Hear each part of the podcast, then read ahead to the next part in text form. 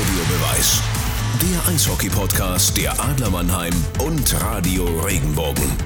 Welcome back, liebe Eishockey-Freunde. Ein neuer Monat, eine neue Ausgabe Audiobeweis. Heute beschäftigen wir uns neben unseren Adlern vornehmlich mit der deutschen Eishockeyliga und zwar von ganz oben bis ganz unten in beiden Gruppen. Wer greift zurecht nach den Sternen und wer steckt weshalb in der Krise? Das erfahrt ihr in den kommenden 40 Minuten. Außerdem wagen wir wieder einen kleinen Blick nach Übersee.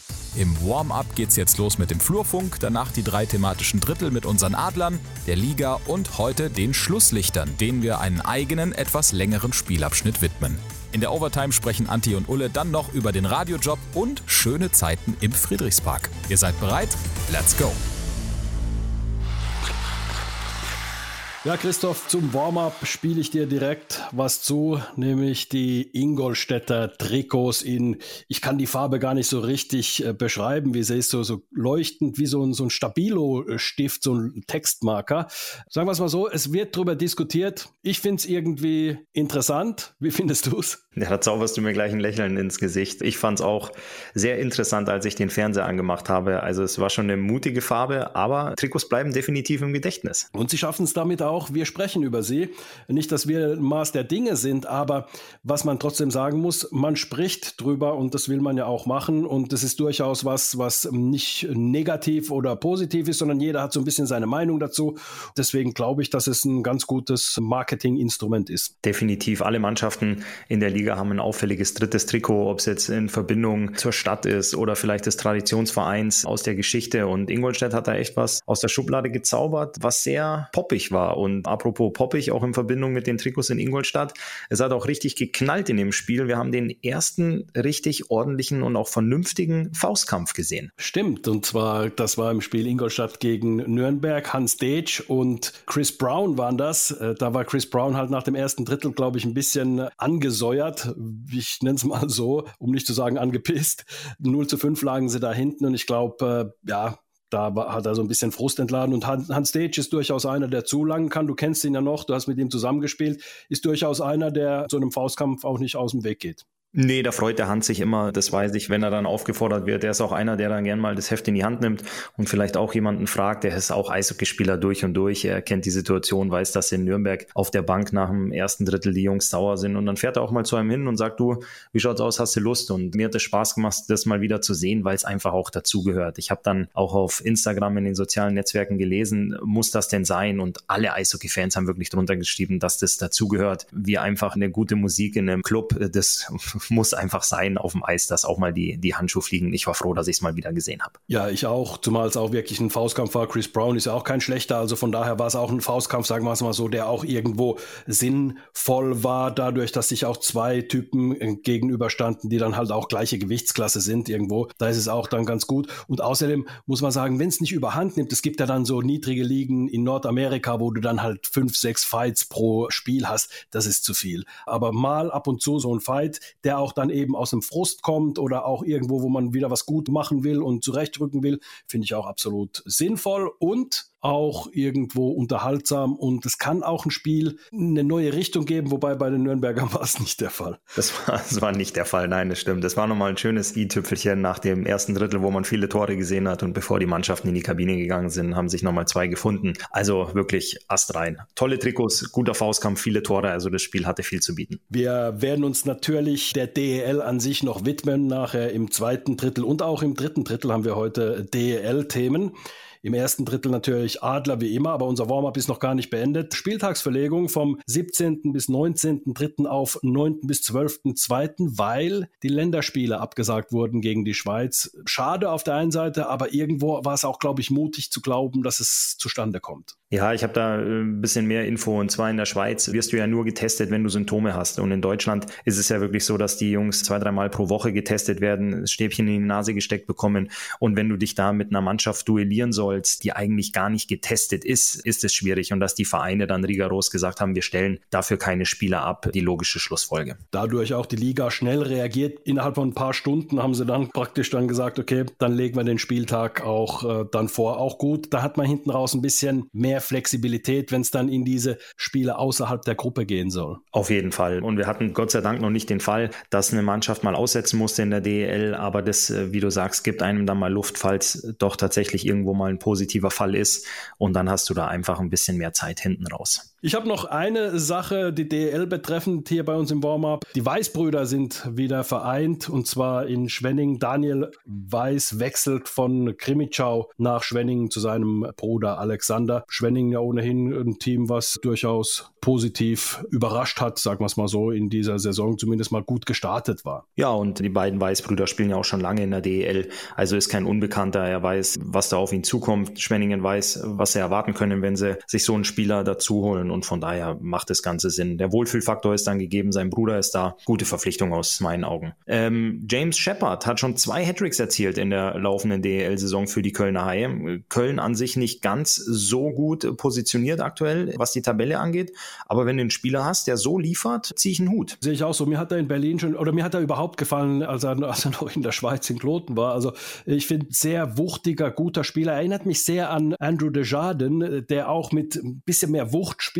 Vielleicht nicht die ganz goldenen Hände hat, aber trotzdem mit Wucht und mit Präsenz spielt. Gefällt mir sehr gut. Hätte ich auch gerne in Mannheim gesehen, muss ich sagen. Also einer der Top-Spieler in der Liga fand ich schon immer. Nicht nur wegen seiner beiden Hattricks jetzt, sondern ähm, wirklich, also da hat Köln einen, der es ein bisschen auch durch diese schwere Zeit tragen kann. Durch die schwere Zeit tragen mit einer Personalie ist auch Daniel Fischbuch. Der liefert auch unglaublich ab, ist aktuell Topscorer, sogar in der Penny DEL von der DEG. Also das macht auch Spaß, dem Jungen zuzugucken. Kommt er aus äh, Heilbronn ursprünglich und hat schon mal in Düsseldorf vorher gespielt, war dann in Berlin und ist ein recht junger deutscher Spieler. Also von daher finde ich das eine tolle Sache, dass Fischbuch da so eingeschlagen hat in der Saison. Und apropos junge, hungrige deutsche Spieler, da haben wir noch Leon Dreiseitel, Dominik Kahun und Tim Stützle, die vergangene Nacht aufeinander getroffen sind. Da hat es auch ganz schön gescheppert. Oh ja, Dreiseitel mit sechs Assists, Cajon mit einem Tor und Stützler auf der Ottawa-Seite mit seinem zweiten Treffer, wobei man bei Stützler auch sagen muss,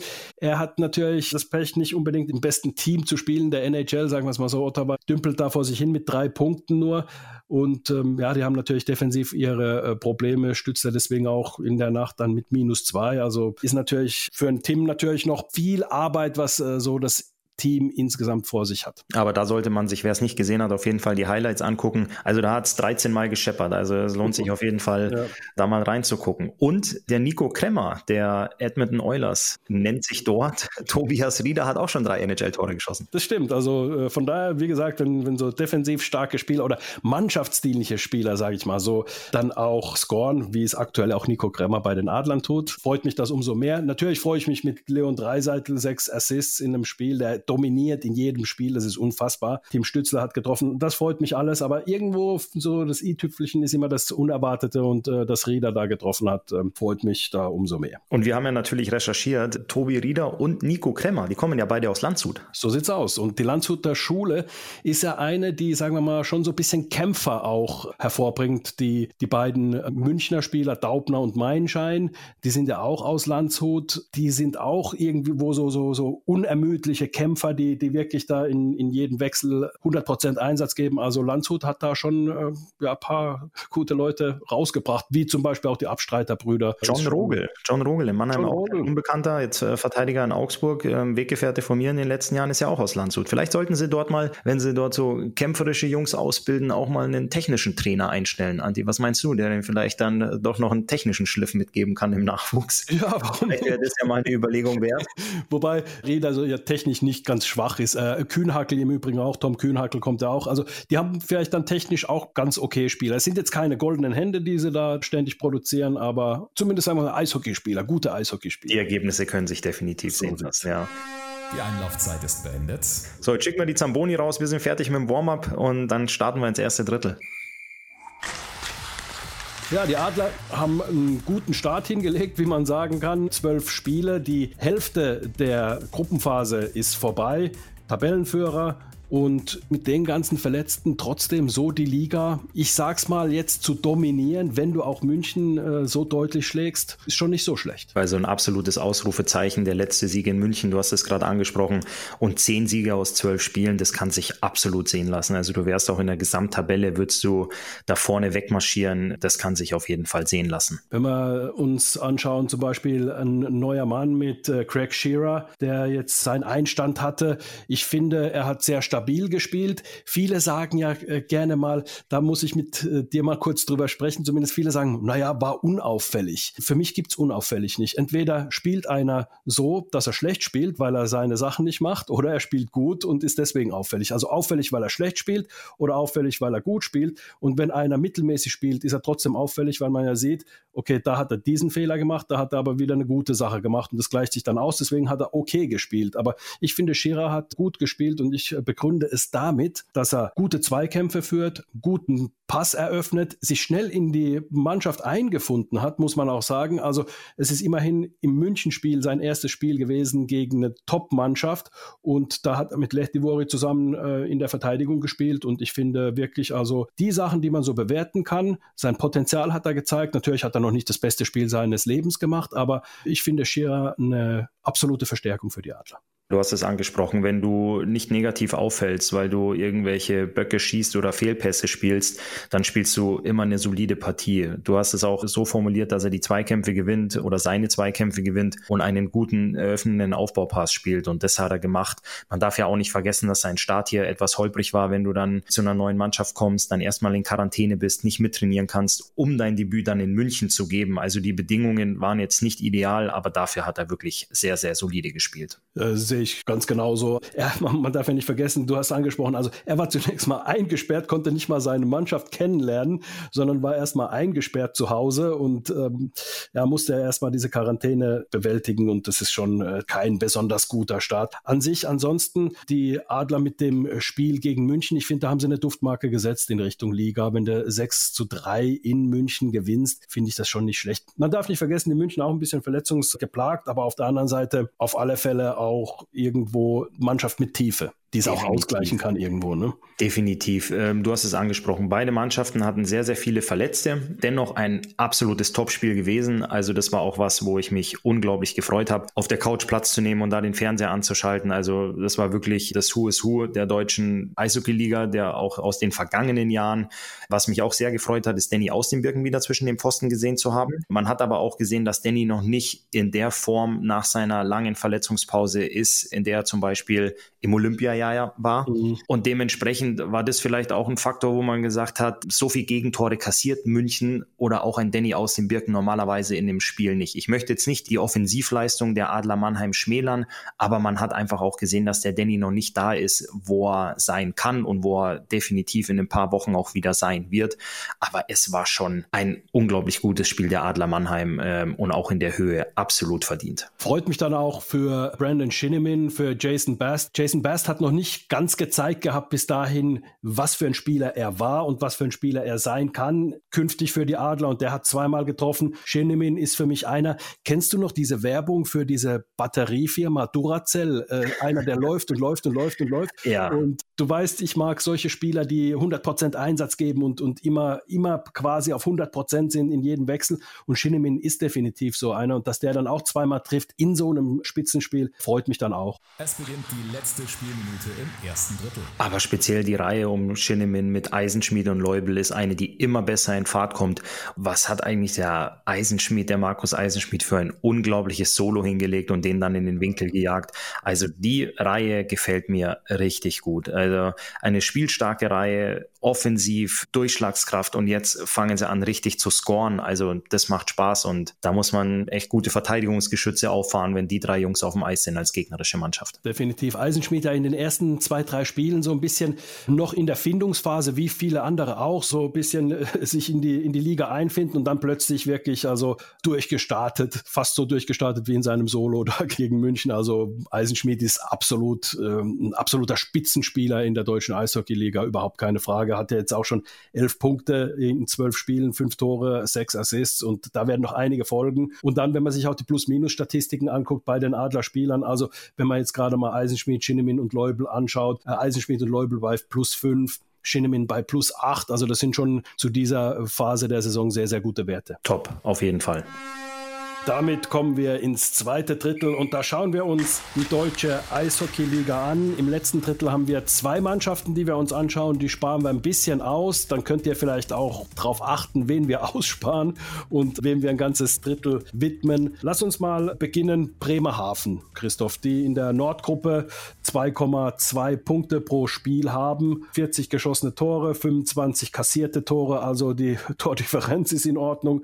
Die überraschen ja nicht mehr. Die sind sind irgendwo ein Farbtupfer in der deutschen Eishockeyliga. Also gefällt mir sehr gut, was Bremerhaven da macht. Hätte ich so nicht auf meinem Zettel gehabt. Aber dass ich das vom Magenta Sport Cup, wo sie in der Vorbereitung auch schon unglaublich gutes Eishockey gespielt haben, dass die so konstant weiterarbeiten, vom Verletzungspech verschont bleiben und wirklich so produzieren, das ist schon einen großen Applaus wert, muss ich sagen. Da haben wir ein ganz kleines Land in Europa, nämlich äh, Slowenien, und die produzieren einige gute Eishockeyspieler.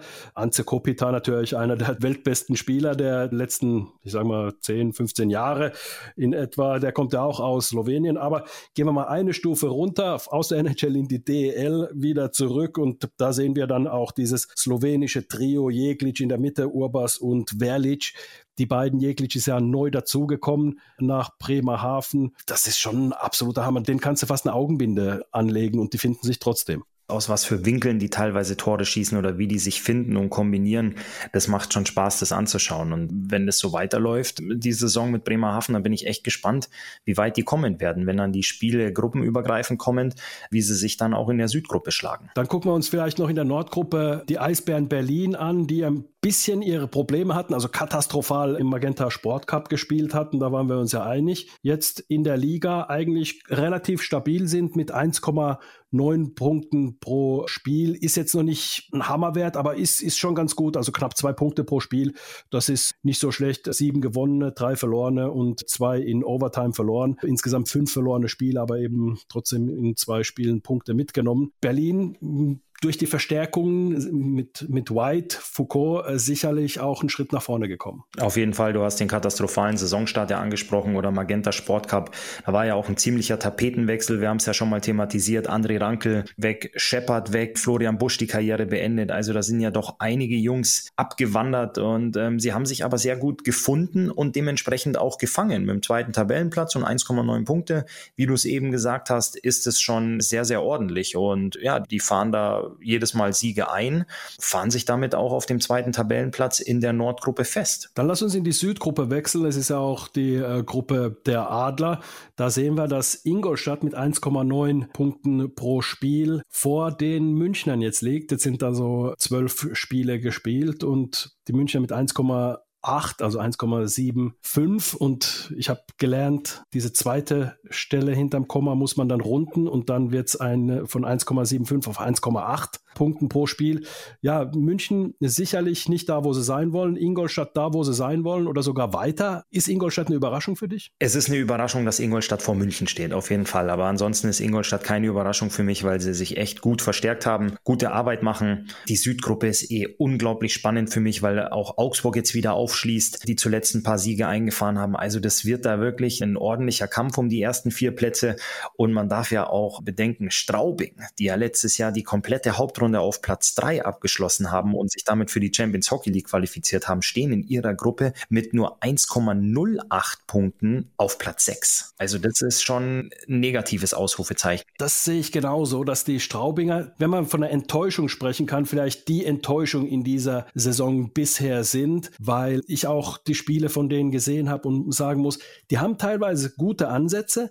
Das Powerplay funktioniert nicht so richtig gut, dabei haben sie eigentlich ganz gute Spieler. Dann, die schaffen schaffen es einfach nicht über 60 Minuten. Das ist natürlich auch immer, ja, sagen wir mal, ein großes Wort zu sagen, über 60 Minuten volle Leistung zu bringen. Das schafft kaum jemand in einem kompletten Spiel. Es beginnt die letzte Spielminute im zweiten Drittel. Aber die haben da immer wieder doch Aussetzer und kommen da nicht so richtig dran, an diese Topleistung über 60 Minuten abzurufen, weil ähm, ja, es reicht einfach nicht, wenn du dann 50 Minuten ordentliches Eishockey spielst und 10 Minuten dann irgendwo Aussetzer hast, dann gewinnst du wenige Spiele nur. Das ist richtig, aber das haben wir in der Südgruppe mit Straubing, aber in der Nordgruppe auch ein bisschen hinter den Erwartungen bleiben die Grizzlies aus Wolfsburg und auch die Kölner Haie zurück. Also da sieht man es auch, dass es momentan nicht schaffen, über 60 Minuten konstant zu spielen und damit auch dann die nötigen Punkte einzufahren. Beide Teams haben 1,3 Punkte im Schnitt und das ist dann doch auf die Summe gesehen zu wenig, einfach zu wenig. Da kann man schon fast sagen, also äh, mit äh, Bremerhaven und Eisbären, die marschieren da vorne weg. Düsseldorf hält ein bisschen Anschluss. Dann kommt Iserlohn auf Platz 4 mit 18 Punkten. Also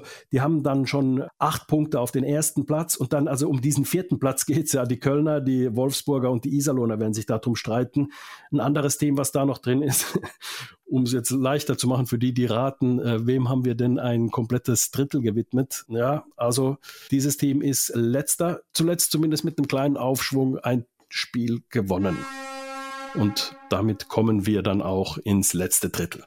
So, Anti, dann starten wir ins letzte Drittel mit den beiden Schlusslichtern. Der Gruppe Nord sind die Krefeld Pinguine und der Gruppe Süd die Nürnberg Ice Tigers. Doch etwas überraschend in der allerdings, wie wir schon gesagt haben, stärkeren Südgruppe. Wo siehst du denn die Gründe dafür, dass Nürnberg in der Südgruppe so abgeschlagen ist mit 0,6 Punkten pro Spiel im Schnitt und die Krefeld Pinguine, jetzt halte ich fest, mit 0,2 sieben Punkten Schnitt. Also Krefeld möchte ich mal ähm, hinten anstellen, weil da gibt es, glaube ich, mehrere Sachen. Ähm, mir ist es sehr wichtig, Christoph, nicht, dass wir uns hier lustig machen über irgendjemanden oder über ein Team, sondern einfach nur, unsere Einschätzung vielleicht auch ein bisschen schmissig formulieren, aber ich möchte mich überhaupt nicht über Krefeld lustig machen, sondern einfach ähm, möchte ich erstmal hinten anstellen. Ich möchte über die Nürnberger sprechen.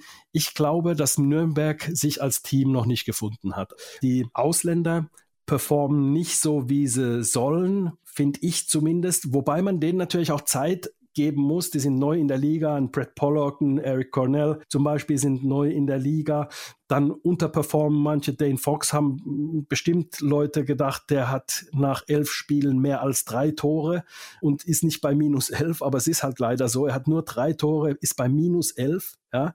Dane Fox zum Beispiel oder wenn du dir ähm, Brad Pollock mit acht Punkten, das ist irgendwo okay, minus zwei. Der Beste ist, und der hat die wenigsten Spiele von diesen äh, Top 10 zumindest äh, in, in den Scorern bei den Nürnbergern, ist Luke Adam mit drei Toren, sieben Assists und einem Wert von plus fünf immerhin. Also wenn Luke Adam dein bester Ausländer ist und nichts gegen Luke Adam, im, im Gegenteil, es ist ein guter Eishockeyspieler, aber er ist nicht derjenige, der, sagen wir mal, ein Team führt, in schlechten Zeiten, sondern er ist eher einer, wenn es gut läuft, spielt das super. Wenn es schlecht läuft, kann er auch mal ein bisschen launisch sein, sagen wir es mal so auf dem Feld. Und ja, wenn Luke Adam dein konstantester Spieler ist, dann hast du, glaube ich, ein Problem. Ja, es ist, äh, du hast es gerade schön formuliert, es sind schwierige Zeiten. Also in Nürnberg sieht es definitiv so aus. Die haben natürlich mit Frank Fischöder auch einen neuen, jungen, unerfahrenen Trainer, was die DEL-Bühne angeht, der ja zehn Jahre lang sehr erfolgreich bei den Jungadlern gearbeitet hat und jetzt eine unglaubliche Chance bekommen hat. Dann natürlich der der Ausstieg von Thomas Sabo, eine komplett neue Umstrukturierung. Man hat es auch als Neuanfang formuliert. Man braucht Zeit, man braucht Geduld, man setzt viele junge Spieler ein. Man hat aber auch erfahrene Spieler, die du schon angesprochen hast, Luke Adam genannt. Du hast aber auch einen Patrick Reimer, der die Mannschaft führen kann, der jetzt äh, doch ein bisschen länger verletzt war auch, aber trotzdem großer Wortführer in der Kabine ist. Und da greifen die Rädchen einfach momentan noch nicht so ineinander, wie man sich das vielleicht wünschen würde in Nürnberg. Diese 0,6 Punkte pro Spiel, also auch mit der, wenn du sagst, dass die Ausländer nicht ganz so performen, du hast ja auch mit Niklas Treutle einen Nationaltorhüter da hinten drin stehen, der ja auch dir Spiele gewinnen kann, aber 0,6 Punkte pro Spiel sind mir dann einfach doch ein bisschen zu wenig. Du hast natürlich starke Gegner mit Mannheim, mit äh, unglaublich guten Ingolstädtern, mit München, Schwenningen, die über ihre Verhältnisse spielen, die dieses Jahr oder hoffentlich in, in, das in Zukunft auch weiter so tun werden. Aber ja, ich glaube, dass auch so ein bisschen die Warmspielzeit oder die äh, Findungsphase dürfte dann in Nürnberg aber auch mal beendet sein, dass man da ein paar mehr Punkte einfährt. Ja, du hast äh, den Mix angesprochen. Du hast mit Bodnarczak zum Beispiel einen, der aus München kam, eigentlich Stabilität hinten bringen sollte, bestimmt auch noch nicht da ist, wo er sein müsste eigentlich. Tom Gilbert, ein äh, Mann, der schon länger in Nürnberg ist. Also die haben schon auch irgendwo Anspruch auf Stabilität hinten drin und auch irgendwo die Erfahrung, aber sie bringen es momentan auch nicht aufs Eis. Irgendwie hat man so das Gefühl, wenn sie dann hinten liegen, fallen sie dann doch auseinander. Auf der anderen Seite haben sie ja gegen Augsburg 3 zu 0 geführt und haben hinten raus dann doch noch verloren. Also die hatten 3-0 geführt, dann waren sie 3 zu 5 hinten, haben es dann aber noch geschafft auszugleichen. Es ging dann in die Verlängerung und Augsburg hat dann gewonnen. Also es ist sagen wir mal, ein Auf und Ab der Gefühle auch innerhalb von Spielen bei denen. Also sehr, sehr schwierig wahrscheinlich für die Trainer, das zu koordinieren. Ja, du musst da auch wirklich aufpassen, dass du nicht in so eine Abwärtsspirale kommst, dass du, egal ob du ein Tor schießt, dass du dann anfängst zu denken, oh, das Spiel werden wir hinten raus doch irgendwie wieder verlieren. Und auch wenn du das erste kassierst, dass du nicht an dich selber glaubst und den Willen hast und auch den Antrieb, das Spiel zu drehen und äh, für dich zu entscheiden, sondern dass du dann da sitzt und dir denkst, okay, jetzt geht's schon wieder los, sondern du musst es aus den Köpfen kriegen und du musst da echt vielleicht dann auch ein bisschen mehr mental mit den Spielern arbeiten, weil Eishockey spielen können sie alle, die dort sind. Auch ein Daniel Schmölz, der da aus Augsburg hingewechselt ist, der weiß ja auch, wo das Tor steht und kann ja Eishockey spielen. Aber du musst den Jungs das wieder, wieder einflößen, eintrichtern, äh, dass sie an sich selber glauben und auch äh, Spiele gewinnen können. Absolut. Jetzt äh, gehen wir noch nach Krefeld in den Westen sehen. Ja, Anti, dann erzähl mal, was du glaubst, woran könnte es in, woran könnte es in Krefeld liegen, dass man wirklich mit 0,27 Punkten im Schnitt pro Spiel äh, Tabellenletzter der Nordgruppe ist. Lehn dich mal zurück, äh, schenk dir noch einen Kaffee ein und lausch meinem Vortrag, der jetzt etwa zweieinhalb Stunden geht. Ich bin gespannt. Ich glaube einfach, dass es ein absoluter Chaos-Club momentan ist, also wo du auch ein paar Spieler hast, die vielleicht nicht in der Lage sind, in der DL zu spielen. Du hast fast 30 Spieler im Kader und keiner ist so richtig dabei, wo du sagst, Mensch, das wäre eine Bereicherung für einen anderen Club in der DEL. Die performen so momentan. Ich will denen nicht die DEL-Tauglichkeit absprechen, das nicht.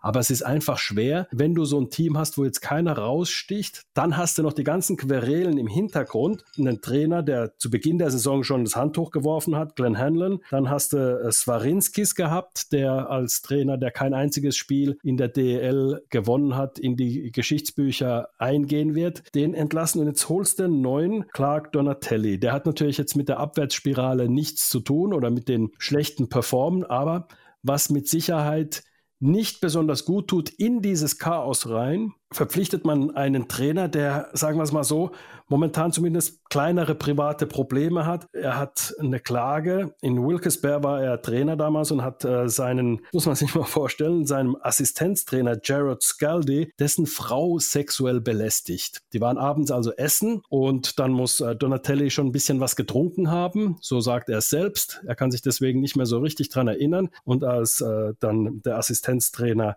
auf die Toilette gegangen ist, muss er schon die Frau verbal sexuell belästigt haben. Und dann ging es ins Taxi und dort hm, hat er äh, auf dem Rücksitz mit der Dame gesessen und äh, sein Assistenztrainer, der Scaldi, saß äh, vorne und dann soll er ihr also ich sag's mal, er soll sie begrapscht haben und weiter sexuell belästigt haben. 2019 ist dann auch die Zusammenarbeit mit Wilkes-Barre beendet worden und er soll also jetzt noch vor Gericht sich verantworten müssen. Also es gibt zumindest eine Anzeige und äh, wir wissen ja, das amerikanische äh, Recht ist da sehr, sehr schwierig. Also ich weiß nicht, ob es dann zu einer Gerichtsverhandlung kommt, ob er dort dabei sein muss oder so. Das weiß ich alles nicht, das weiß man nicht. Aber das ist mit Sicherheit nicht zuträglich, wenn du jemanden hast, der so eine Belastung hat in so einen Chaos-Club. Ja, das ist äh, die, die News, die Infos sind mir auch neu. Wow, ähm, das ist, da holst du dir natürlich nichts rein, was jetzt dann Ruhe in den Verein bringt, ähm, wenn der Coach mit privaten Problemen belastet ist und die Presse wird es natürlich auch sehr schnell aufgreifen, dort thematisieren und wahrscheinlich auch ausschlachten. Und ähm, ja, da bin ich mal gespannt, ähm, wie sich, wie sich das in Krefeld weiterentwickelt. Mal zum Sportlichen, zur Mannschaft zurückzukommen. Also wir hatten es ganz am Anfang mal thematisiert. Ich bin immer noch der Meinung, dass es ein ganz, ganz großer Fehler war, sich von Thorsten Ankert und Kai Hospel zu trennen, weil das zwei Jungs in der Kabine sind, die auch mal aufstehen und mal sagen, das ansprechen, wenn was nicht passt, wenn was nicht richtig läuft und auch so viel Arsch in der Hose haben, das einem Trainer auch ins Gesicht zu sagen oder auch einer Vereinsführung und dass du zwei solche Jungs entsorgt hast, das hat der Mannschaft und der ganzen Organisation nicht besonders gut getan. Es ist doch so, dass die Clubs immer wieder von ihren Ausländern abhängig sind. Also wie gut performen meine Ausländer.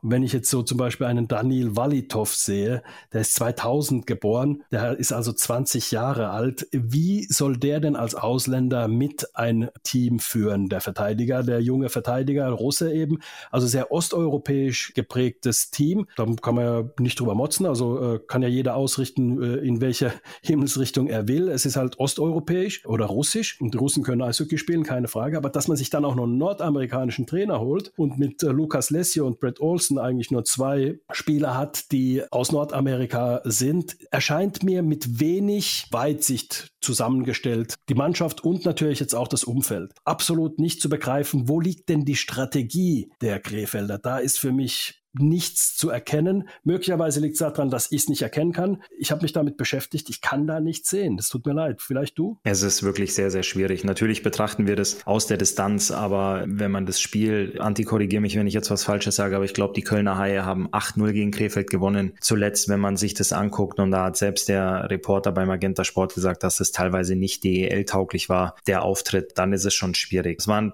kleines Aufbäumen, also wenn wir auch was Positives äh, erwähnen wollen und auch sollen, wollen, war der Sieg in Iserlohn. Das einzige Spiel, das sie bisher gewonnen haben, das war als Boris Blank, der Co-Trainer, die Mannschaft übernommen hat. Der hat direkt sein erstes Spiel gewonnen. Boris Blank war, ist ja auch kein Unbekannter in der DEL, hat ja auch lange für die Eisbären Berlin, für die Kölner Haie gespielt, auch für Krefeld und für Iserlohn und war zuletzt Nachwuchstrainer bei den Roosters, bevor er jetzt das Amt des Co-Trainers in der DEL bei den Pinguinen übernommen hat. So ein leichtes Aufbäumen, aber man hat dann auch direkt gemerkt, dass das sehr schnell wieder versandet ist. Ja, und jetzt äh, bin ich mal gespannt, wenn der neue Trainer Trainer dann aus der Quarantäne entlassen wird und äh, hinter der Bande anfängt zu arbeiten, wie sich das dann weiterentwickeln wird in Krefeld. Aber ich sehe da nicht viel bis gar kein Licht am Ende des Tunnels, was äh, die sportliche Entwicklung und auch die Tabellensituation angeht. Es beginnt die letzte Spielminute im dritten Drittel.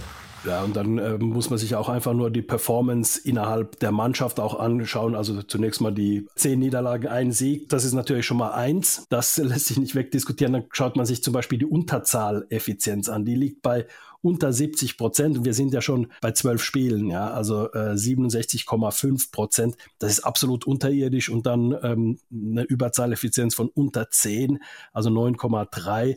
Das sind Werte, die kannst du so schnell auch nicht mehr korrigieren. Also, und das sind ja Sachen, die müssen ja schnell in Ordnung gebracht werden, weil viele Spiele werden ja heutzutage eben durch die Special Teams dann auch entschieden. Wie oft sagen die Trainer in der Pressekonferenz, der Unterschied heute waren entweder die Torhüter oder eben die Special Teams. Und wenn du da auch so unterirdisch bist, fehlt mir auch der Glaube, dass du das so schnell korrigieren kannst und plötzlich besser Unterzahl spielst und besser Überzahl spielst. Was ist deine Erfahrung? Ja, das ist äh, schwierig. Natürlich äh, steckt da auch viel Training, viel Taktik dahinter in Überzahl- und Unterzahlsituationen. Aber das kriegst du von heute auf morgen auch nicht umgestellt. Also ich glaube, dass es jetzt nicht speziell an, an Überzahl und Unterzahl liegt, wenn du ein Spiel zum Beispiel 8-0 verlierst.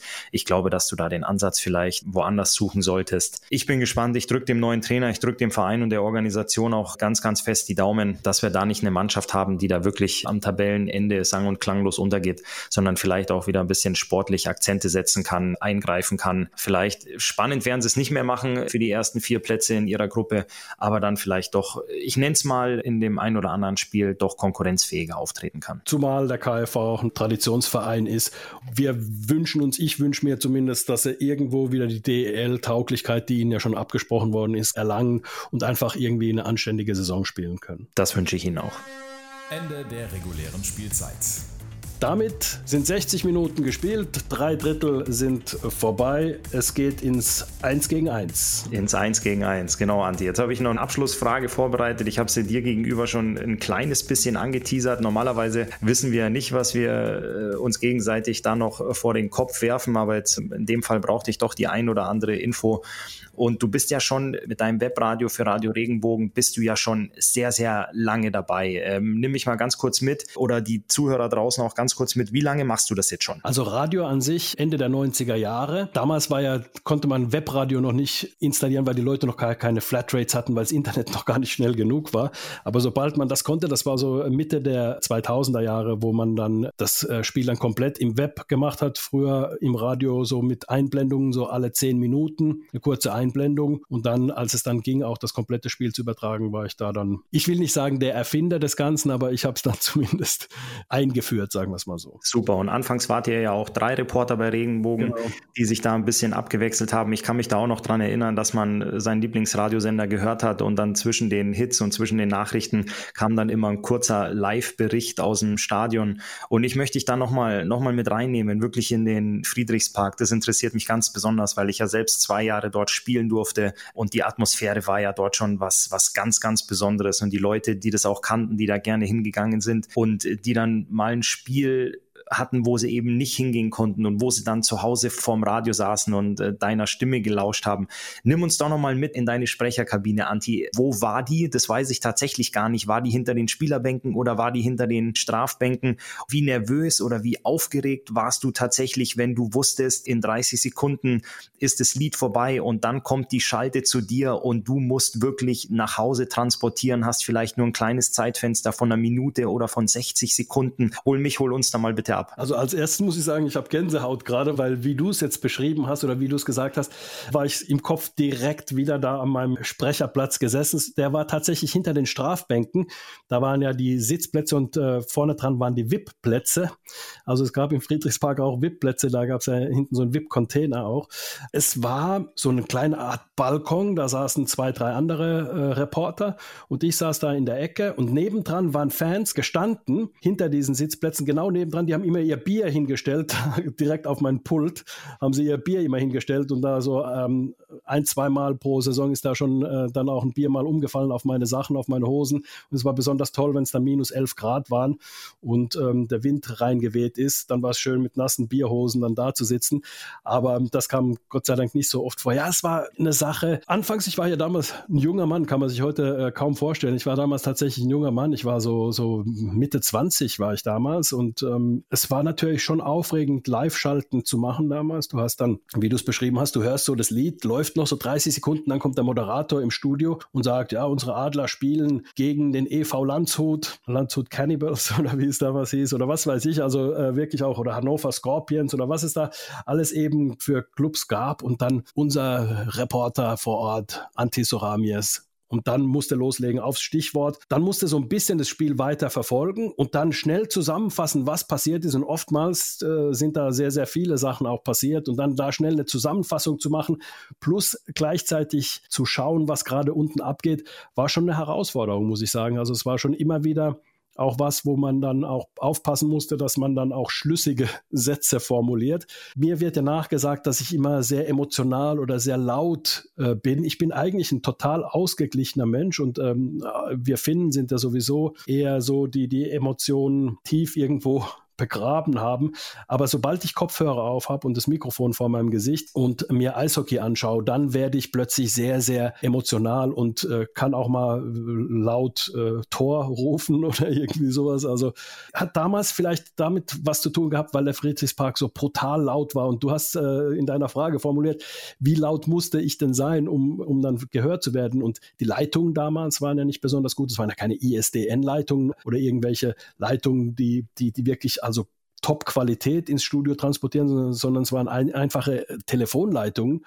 Und entsprechend musstest du dich dann halt eben auch darauf konzentrieren, dass die Leute dich dann auch äh, hören im Radio. Kann sein, dass es daher dann gekommen ist, dass meine, mm, auf der einen Seite die Begeisterung für den Eishockeysport, auf der anderen Seite dann natürlich auch die Fans, die so laut waren oder nach wie vor sind, dass ich dann auch sehr, sehr laut und dann auch die Torszenen sehr, sehr laut dann auch äh, beschreibe und auch bejuble. Ja. Also es war eine absolut tolle Zeit, die mir sehr, sehr viel gebracht hat, weil ich auch weiß, dass man mit Stolz auch lange Unterhosen tragen kann und äh, Zipfelmützen. Das kenne ich noch auf, aus meiner Heimat auch in Finnland, aber im Friedrichspark im Winter musste man das ab und zu dann tatsächlich auch ähm, tragen. Ich kann mich erinnern, da war mal ein Spiel gegen Kassel, da waren es dann minus 11 Grad und es hat geschneit und es hat in die Zuschauerränge reingeschneit, weil es wirklich so, so windig war noch und ähm, ja, es waren viele Herausforderungen, die du heute nicht hast. Heute bist du meistens zu warm angezogen in den Arenen und kannst mit T-Shirt da sitzen. Hat auch seinen absoluten Charme. Also dieses Frieren vermisse ich definitiv nicht. Super, klasse. Also jetzt weiß ich auch, wo dein Platz im Friedrichspark damals war.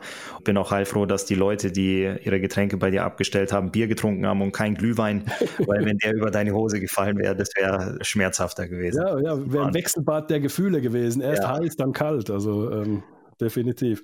Super. Ja. Klasse. Wenn ich vielleicht ausnahmsweise an der Stelle auch mal, normalerweise bin ich ja stiller Zuhörer, aber da will ich jetzt unbedingt auch noch eine Geschichte beisteuern. Es ist nämlich auch von der anderen Seite aus gesehen, also wenn man Moderator im Studio ist und darf zu Anti schalten, eine sehr spannende Geschichte eben aufgrund dessen, was er eben erzählt hat, dass man nie weiß, was einen erwartet. Also manchmal ist dieses Spiel, wenn man es ja nicht direkt verfolgt, mitten in einer hitzigen Hochphase, wo er dann wirklich ganz laut berichtet und voll Emotion dabei ist und manchmal passiert auch relativ wenig und dann ist es ein bisschen ruhiger und manchmal passieren auch so kuriose Sachen. Das ist nämlich mein Erlebnis mit Antisoramis im Stadion als Webradioreporter, dass man da hinschaltet und man schaltet zum ersten Mal dahin, ist als junger Moderator noch sehr, sehr aufgeregt, hat sich technisch vorher alles zehnmal erklären lassen und schaltet dann genau in der Minute hin, wo in der SAP-Arena eine Schweigeminute stattfindet. äh, und Anti konnte nichts sagen, hat nur ganz knapp und schmallippig zurückgegeben ins Studio. Also ja, es ist immer eine Überraschung und eine Freude, zu Anti zu schalten. Super. Kann ich mich noch gut dran erinnern, Jens, du als junger Moderator, ja. Das stimmt in der das war Minute. Mein erstes Erlebnis mit Antisoranis live und das ging gleich mal voll in die Hose. War ich schon klar, okay, das wird was. ja. Super, klasse Anti, vielen, vielen Dank. Christoph, ich habe zu danken, war wieder ein Freudenfest für mich, äh, den Podcast mit dir äh, zu gestalten. Wir sind am Ende unserer Sendung. Danke, Jens, für deinen Einwurf auch noch. Immer willkommen, immer wenn was ist. Vielen, vielen Dank. Und ich habe heute Abend noch das Vergnügen, wir zeichnen ja mal montags auf. Ich darf gleich ins Auto springen, Richtung Düsseldorf fahren, weil die DEG spielt heute Abend gegen die Krefeld Pinguine. Da freue ich mich drauf, bin gespannt und ähm, mal gucken, vielleicht ähm, überraschen sie heute Abend positiv. Da würde ich mich doch sehr drüber freuen. Und wir hören uns alle wieder in 14 Tagen. So sieht's aus. In 14 Tagen sind wir alle wieder mit dabei. Ihr hoffentlich auch an euren Endgeräten, wo ihr die Podcasts immer auch hört.